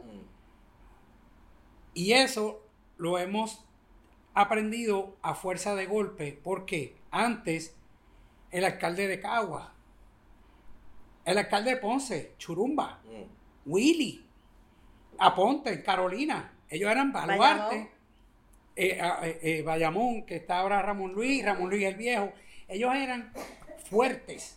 ¿ah? Y, ahí, tú sabes, ningún alcalde se atrevía a hacer muchas cosas sin tener el aval de ellos. Mm. ¿Ok? Y entonces, entonces todo el tiempo era, sí, porque o yo soy rojo, o yo soy azul y demás. Y si tú ves, con el pasar del tiempo, ya yo no sé el de Aguabuena. el de Aguabuena, yo no sé si es popular o PNP. El de Lajas, si a mí no me lo dicen, yo no sé que él era eh, del Partido Progresista. Para mí era popular, porque ellos han dominado Lajas por muchos años. Mm. Pero no, ¿me entiendes? Entonces, ¿qué pasa? Eso sí lo hemos eh, tratado de, de eh, ¿verdad? De apaciguar, ¿verdad? De, de funcionar, de superar, esa es la palabra, de superar. el pueblo sí está preparado, ¿verdad? El pueblo eh, es como un hijo que tú piensas que porque tiene 20 años, no ha cumplido 21, o no se ha casado, o no se ha graduado de universidad, no tiene la herramienta para salir en la vida. Mm. ¿Mm? Mm. Y menospreciamos a nuestros hijos, ¿verdad? Que no saben. Y ese es el mensaje también a los gobernantes. Un gobernador no puede despreciar al, pueblo. Tiene que a todo el pueblo tenerlo como uno, no en divisiones. Y también el pueblo es más inteligente de lo que tú puedas pensar. Mm. ¿Mm? Cuando tú hablas con el pueblo, cuando tú te sientas con una persona que te dice sus problemas, Mm, sabe la manera que lo puede resolver, pero no recibe ayuda, ¿verdad? E, e, ellos saben, y, el pueblo, como por eso estamos hablando anteriormente, el gobierno no sabe lo bien preparado que nosotros estamos sin una estructura, mm. porque no la tenemos. Es que yo creo que la, lo efectivo de todos los grupos como nosotros es que no tenemos una estructura. Sí, sí. Entonces yo no me debo a nadie y yo no tengo que llenar ningún papel, yo simplemente voy allí y digo, ¿qué tú quieres? ¿Qué tú necesitas? Y la gente es tan honesta que tú vas con un camión lleno de mercancía y le, dices, le dice, ¿tengo agua? No, gracias, ya tengo agua, pero llévala a aquella señora que no la han llevado. Mm. O sea, siempre va a haber alguno que quiera acaparar y siempre eso va a pasar. Pero te tengo que decir que la inmensa mayoría de la gente mm. es honesta, están organizados en, sus, en sus barrios, en sus calles, sabe que el vecino, la cantidad de casas que nosotros hemos ido que nos dicen, mira, está bien, pero vete a aquella casa. Ah, mira, déjame, déjame un paquetito de, de galletas, pero llévale toda la compra a aquella que está allá. O sea, está, es increíble, increíble. Sí, el, el, el modo ese. Una de las cosas que en esta emergencia se vio un poquito más marcada es eh, eh, como funcionario también, o sea, parte integral del gobierno, es Hacienda, mm. ¿ok? Y mm. DACO.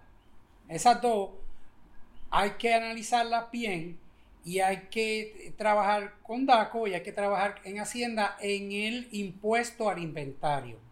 Y me voy a explicar.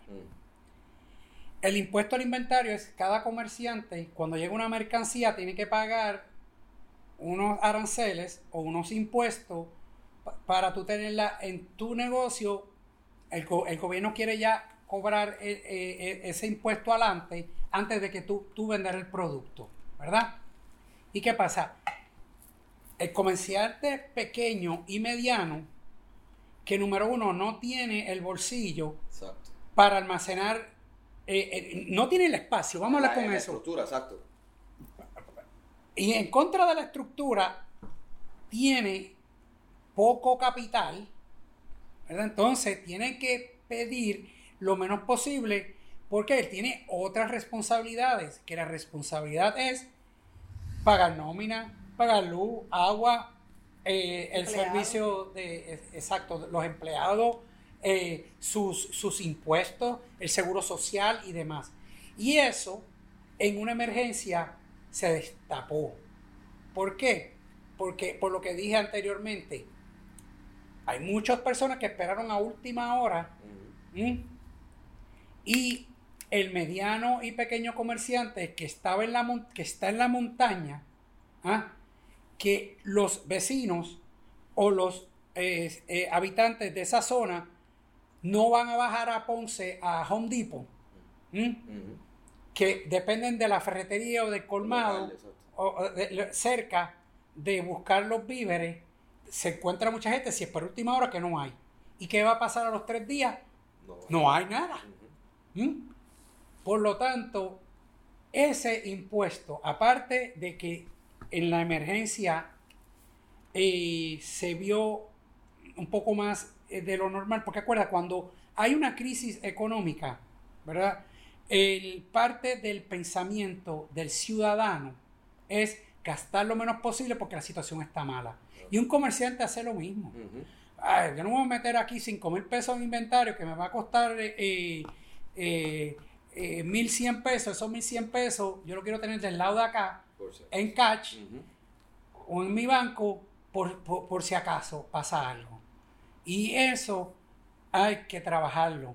Y Hacienda debe de empezar a buscar la manera de suplementar ese impuesto y quitarlo. Y no solamente, lo que sucede aquí es que indirectamente han puesto al mediano y al pequeño comerciante en desventaja con las megatiendas. Y por eso hemos visto un montón de ferreterías cerrar, un montón de jardines, de plantas, de flores, ¿ah? Han tenido que cerrar por esto mismo. Eh, eh, los supermercados no, porque los supermercados tienen buen inventario y, y siempre tienen, hay almacenes ¿verdad? Que pueden ir y, buscarlo, ¿verdad? Porque ellos funcionan de esa manera y siempre hay unos suministros, pero estoy hablando del pequeño y mediano comerciante en el pueblo, ¿verdad? En Utuado, en Yauco, en Juanica, en Cabo Rojo. Todo el mundo piensa que todo el mundo tiene un carro. ¿Ah? Todo el mundo piensa que tienen un carro. Ustedes no saben la cantidad de personas que dependen de la transportación pública en este país.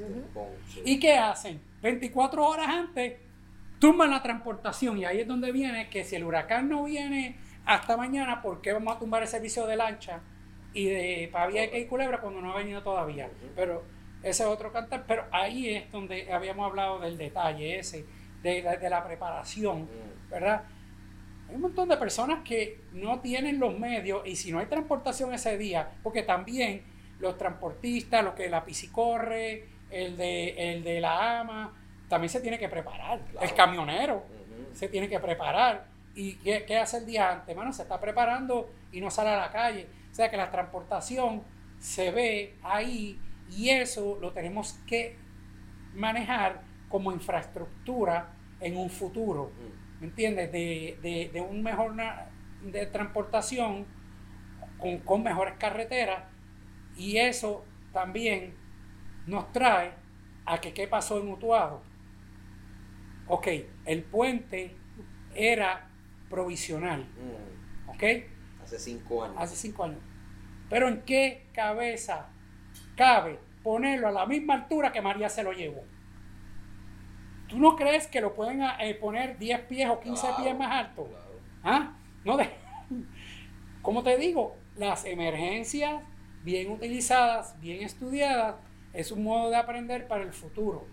Nosotros tenemos ingenieros y arquitectos súper super capacitados. E, ese puente colapsó y de verdad hay que buscar al ingeniero y los arquitectos y el que compró y todo eso y estudiar ese caso. No darle pichón, ah, se lo llevó y FEMA va a poner... No fueron tres, no fue uno. Y, fue, y, FEMA va a poner otro, ¿verdad? Eso no, o sea, aquí la infraestructura, nosotros tenemos que estar eh, al día también en las carreteras, eh, que tengamos acceso para después de la emergencia, tener camiones de emergencia para limpiar inmediatamente las carreteras para que la ayuda llegue donde tiene que llegar. Aquí en este caso fue más fácil, porque pues afectó un área, pero, pero hay mucho todavía que podamos trabajar y, yo espero que si esto llega a, oídos de, de quien tenga que llegar, que lo que hemos hecho aquí hoy es una crítica constructiva y tampoco y se lo digo a la ciudadanía, no podemos echarle toda la culpa al gobierno. Cada uno de nosotros tiene una responsabilidad y muchos de nosotros fallamos en Fiona. Fallamos, muchos. Pero vamos a aprender y vamos a mover hacia adelante, ¿verdad? Como dice, no mires atrás con ira, no mira al futuro con miedo, pero mira a tu alrededor. Y cuando tú miras a tu alrededor y aprendes de tus, del pasado, tú vas a tener un mejor futuro. Y eso es todo lo que nosotros tenemos que aprender. Wow. Hemos tocado muchos temas. De, verdad que, gracias por sacarle su tiempo. Para mí es muy valioso. Eh, y les dejo saber que hay muchos otros temas que me gustaría discutir en el futuro. Para todos los que nos escuchan, recuerden suscribirse al canal de YouTube eh, y seguirnos en las plataformas de Apple Podcast y Spotify. Este ha sido el podcast arroz con corn beef. Recuerden, no corned beef, sino corn beef. y este ha sido el episodio número 3. Gracias, Ricky. Gracias, Kendra.